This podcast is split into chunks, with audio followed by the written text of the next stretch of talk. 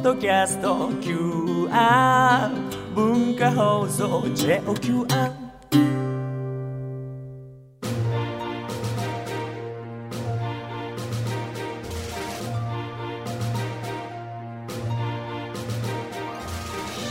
使える学び大人カレッジ金曜8時台は歴史を知れば世界の今が見えてくる世界史学科の時間です。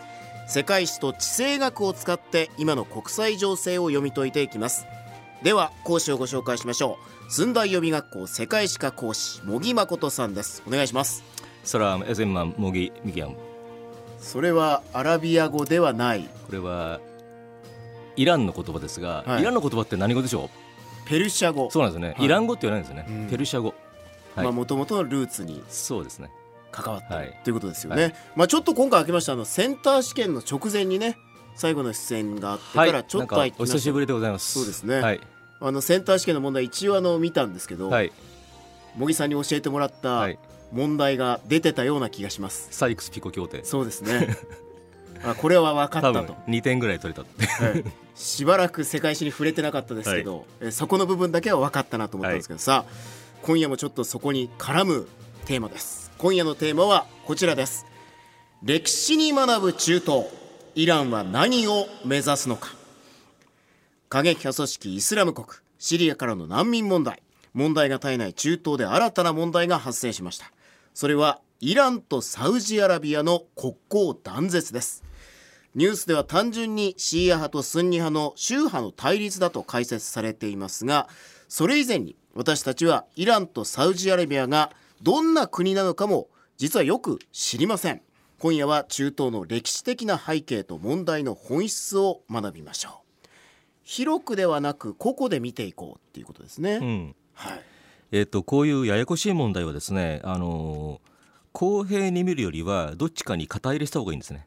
うん。ええ。なんで今日は僕はあのーイラン人の気持ちで喋りますはい、はい。でちょっとすいません。アラブの方についてボロクソに言いますけどもすいません、今日はあくまでちょっとそれぞれの 立場で見ていこう今日はイランになりきりますんで私。分かりやすくするために、はい。今日はどちらかの立場でいく、はい。今日はイランの立場でい立場で喋ります、はい、また別の時は逆の立場からとそうですそうです。いうことになると思うんですけど、はい。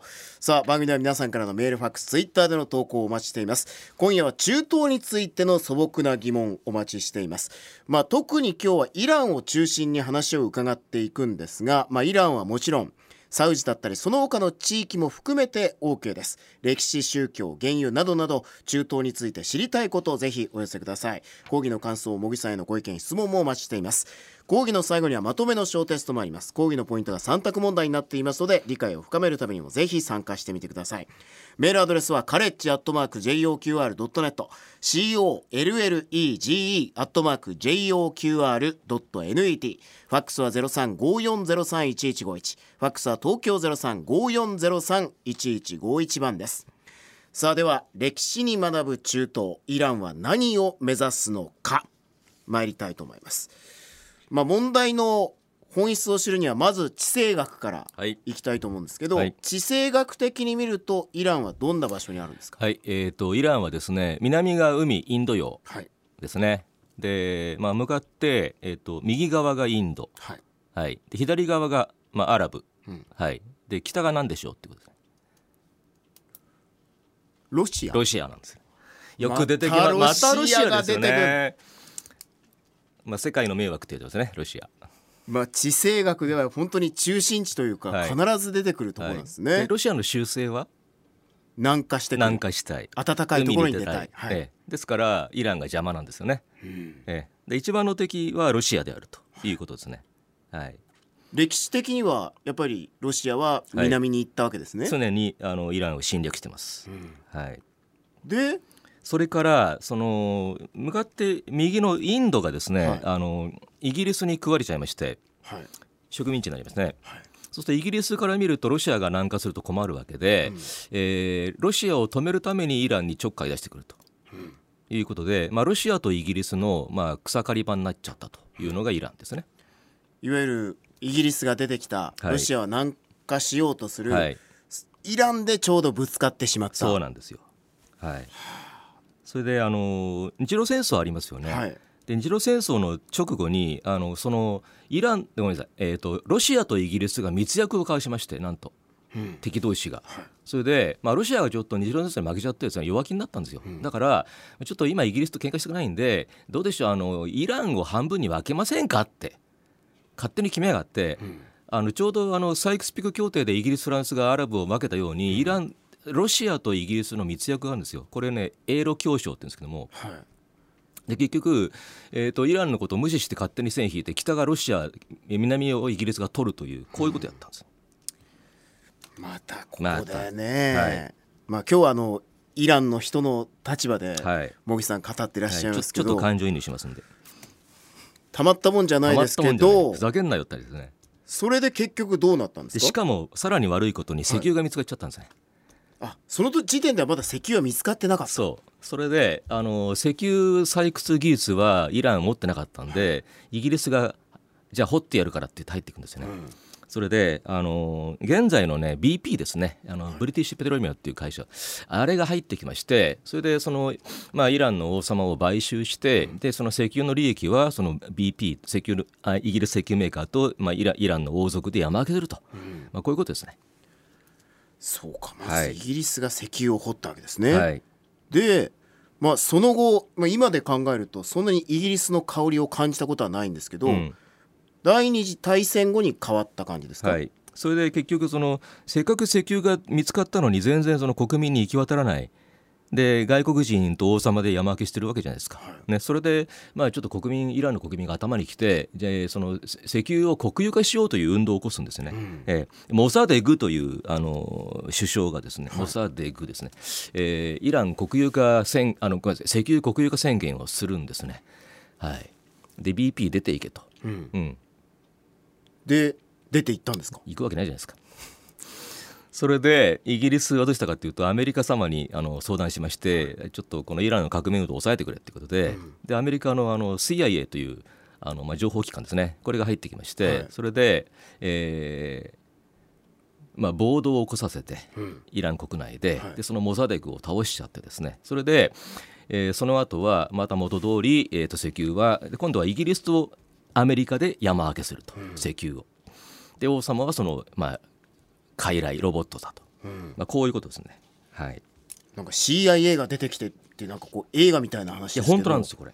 本当に起こった。あのねなんかね町の不老者みたいな人たちにあの金ばらまいてデモやれっつってモサテクと後のデモやれっつって本当に煽ったんですよ。だから本当に、はい、その首相倒れちゃった。倒れちゃった。でイランはじゃあ、はい、イギリスと、はいアメリカが、はい、だから名前は独立国家だけども実際はもう経済植民地ですよね、うん、で最後の王様のパフレビまあ、よくニュースはパーレビ国王って言ったんですけども、うん、まあ、これが本当にまあひどかった、ええ、で利益を王族が独占しちゃって一般庶民には行き当たらないと、うん、はい、貧富の差が差が拡大したわけですね。ね。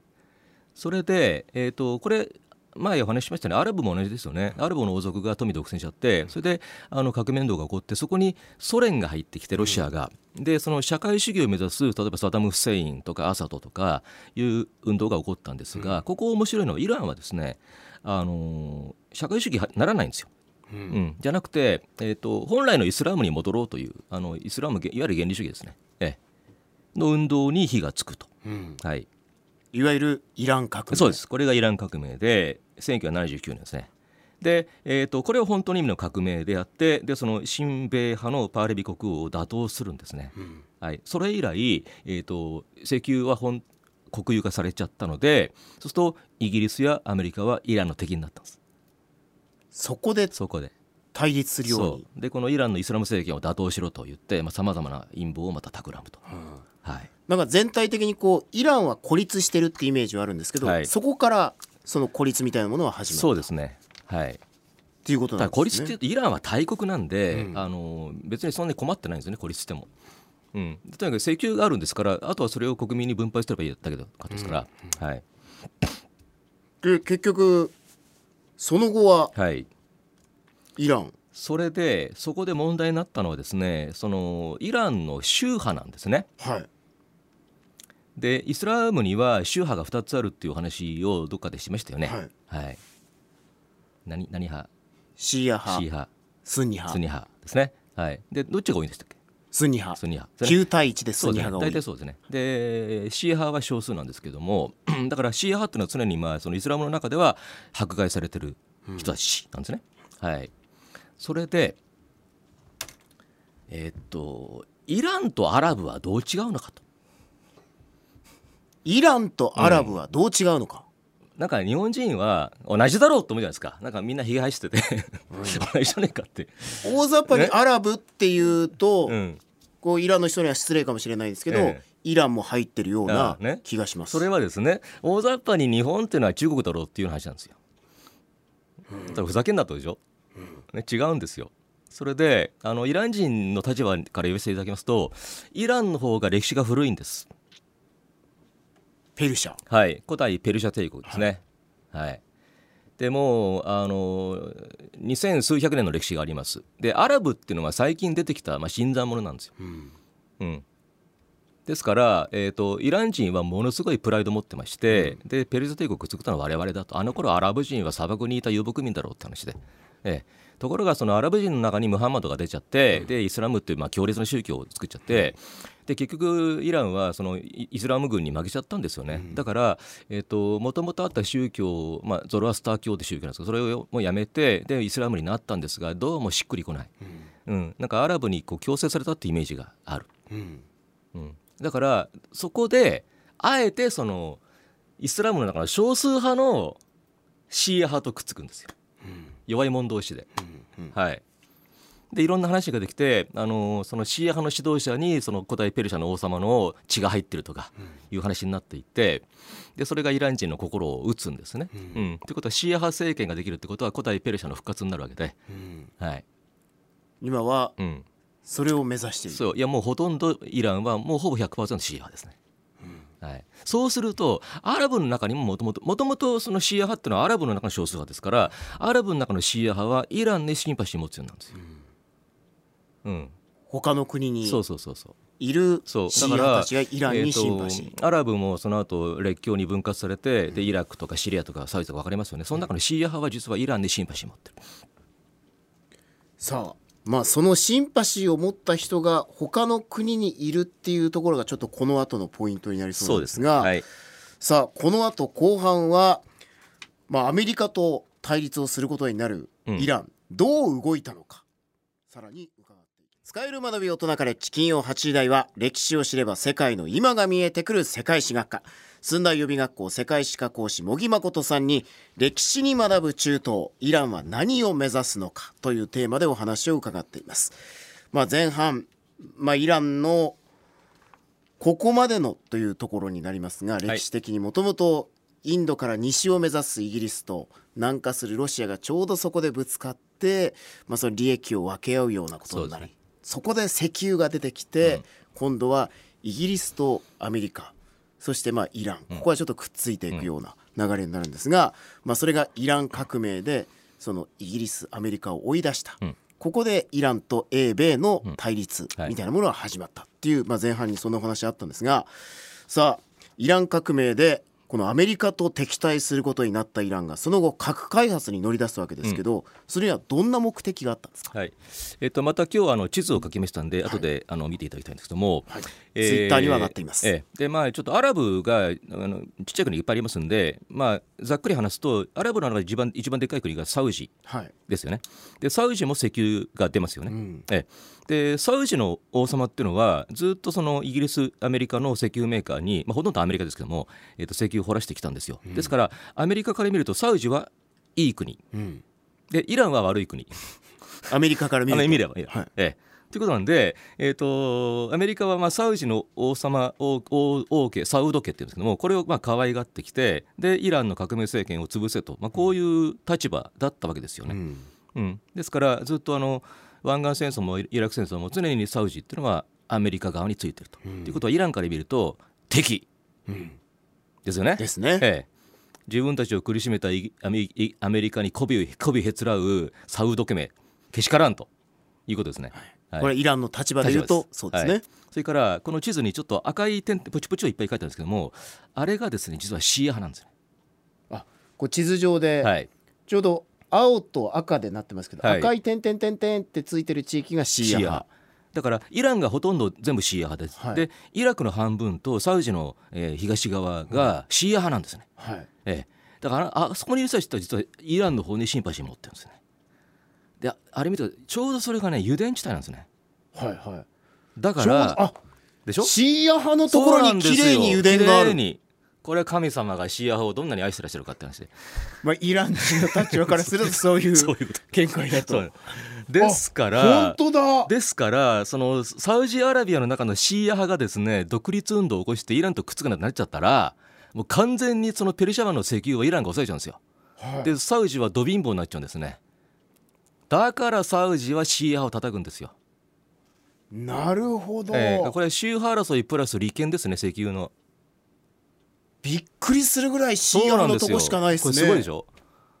すごい。うん。あなんかこの宗派の対立っていうのが、うん。まあ9対1、うん。でなんでこう数の力ではスンニ、うん。でそんなにこうシーア1割ぐらいだったらそんなに目の敵にしなくてもと思ってたんですけど利権はシーア派のところにあるんですね。これはねあのアッラーがですね我々シーア派をですねいかに愛してらっしゃるかっていう。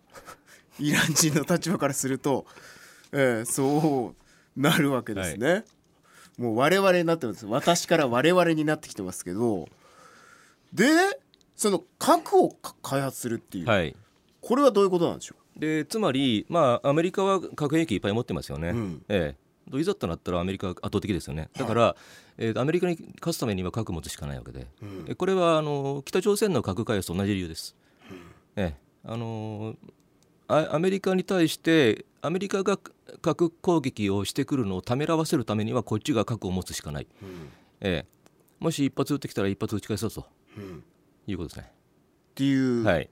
ためのはい。核開発はい。ですね。でまあ、金は持ってるんで、はい。はい、で、まあ、イランの核開発に対して欧米諸国がまあ経済制裁裁。を行ってきたわけなんですけどね。これがはい。今年解除されるんですよね。なんとオバマさんがですねもう30年ぶりに経済制裁解除するという話ですよね。30年ぶりにはこれ今までのアメリカだったらあえ制裁解除はしないえ、しですよね。ないですね。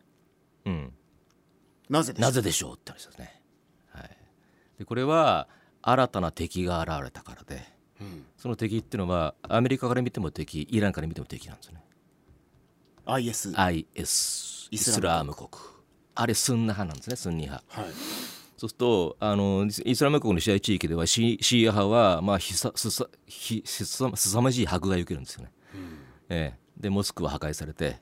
だからイランはその IS の地域に軍隊を送って戦ってます。でイランの、ね、革命防衛隊っていう、まあ、盛況な部隊が今 IS と戦ってます、ちょっとアメリカから見るとあの凶暴な IS と戦うのにアメリカ兵を送るのは怖いと。また犠牲が出ると。首切られちゃうと。だったら毒を持って毒を制すと。でイランを使って IS を潰せとうん。いうことをアメリカは考え始めたんですね、うん。えまあ宗派も違う、えうん、イスラム国もイランは敵とみなしている。そう。でアメリカはそうすれば傷つかなくて済むと。まあ、利用したというか国益が一致したというか。と当然イランはじゃあ条件があると。制裁やめろと。で核開発は黙認しろと、なった。んで経済制裁を解除する。はい。あとはオイル的な事情もありますか？そうなんですね。あのーアメリカがずっと中東にここだわってきた理由っていうのは、まあ、一つはロシアの南下を止めるっていうことともう一つは石油利権ですね、その石油利権が実は最近アメリカの国内で見つかってきちゃって。シェールオイル。シェールオイル。で実はあのアメリカは今ですね世界最大の産油国です。もう世界最大になっちゃったんですねであのー最近石油輸出も始めちゃったんでアメリカは。ちょっともう実は中東いらないんですねアメリカ。今までみたいに何が何でもこの石油利権を守るっていう立場ではなくなった、そうそうそう。そうでアメリカもザクザク石油始めちゃ始めちゃったんで今石油の価格がバンバンまあ下がってますよね、だからその石油利権っていううまみがなくなってきちゃった、うん。で今までみたいになんか CIA を使っていろんな悪さをするメリットがない、うん。うん、じゃあもうめんどくさいと。もうじゃあ中東はイランに任しちゃえ。なんて言い始めたアメリカが、そうすると困っちゃう国があると。サウジですサウねジですよ。裏切ったなアメリカってなりますよね。今までこんなに使えてきたのになんだっていう話ですね。こうもうちょっと聞きますけど、まあ、改めてイランとサウジがこれなぜ対立してるんでしょうか、ここがポイント。えーとまあ、改めてちょっとこの対立の構図、ええさっきも言っちゃいましたけども、はい。えっとサウジの国内にはい。シーア派がいると、うん。でそこが油田地帯であると。うん。でそのシーア派のバックにイランがいると、うん。ええ、だからサウジとしてはあのイランが自分の国内に手を突っ込んできてあのシーア派の地域を奪い取るんじゃないかと恐れてるんですね。うん。うん、そこは石油が出るところですよね、それからあのさっきの IS ですけども IS ははスンニ派ですからサウジもスンニ派なんですね。実は同じ立場なんですよね実は。だからサウジはあの表向き IS を非難しますけども、裏でつながってる疑いがある。うん。金出してんだろうってサウジが。うん。と疑われてるんですよ。ええ。でイランは正面から IS と戦ってるんでそれもある。うん。うん。でサウジは王様が変わりましたよね。サウジはねずっとサウド家なんだけどもあの去年ご高齢で亡くなりまして、うん。で王様変わったんですけどもそのまたササウジの王様っていうのがですねずっとあのサウド家の兄弟が弟に弟に弟に弟にこついていくんですよ。うん。ええ、で初初代の王様の、まあ、息子たちが、まあ、たらい回しちゃってるんですね。だから去年即位した王様がもう80歳で、うんええ、でもうほとんどうん動けないと。だから若い王子様があの今実権握っていてこれがですねかなり強硬派で、うん。えーもうアメリカは頼らんと。であのイランとガチでやってもいいぞみたいなそういう若い王子が今いるんですよね、うん。えええービン・サルマン王子っていう人ですね、はい。はい。つまりは一回歴史を忘れてしまうと、うん。今はアメリカとイランうん、対対サウジ。っになりつつある、ていうことですね、はい。まあ、ここまでが現在の流れとうん、いうことになりますが、まだ時間あります？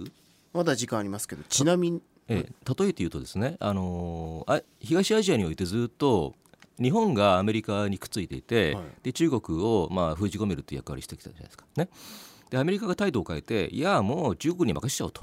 ね、東アジア中国で行こうと。言ってでもう日米安保なんかやめちゃおうなんてもし言い出したら日本がどうなるかって話ですよね。大混乱。ふざけんなアメリカってことでしょ、ね、今そういう立場なんですよサウジっていうのは。ええ。まあ、ちょっとここからはどうなるのかっていうところですけど、ちなみになんですけど、はい。日本とイランの関係というのはどうなんでしょうか？えーっとね基本的に悪くないですよね。で日本はまあ中東で悪さしてませんので、まあ、あの来週やるトルコもそうですけども非常にまあ親日ですよね。イランも、うん、だからぜひ日本に石油買って買ってもらいたい、はい、っていうていうこと。関係であるということですね、はい。さあ今夜は駿台予備学校世界史科講師茂木誠さんに歴史に学ぶ中東イランは何を目指すのかというテーマで講義をしてもらいましたが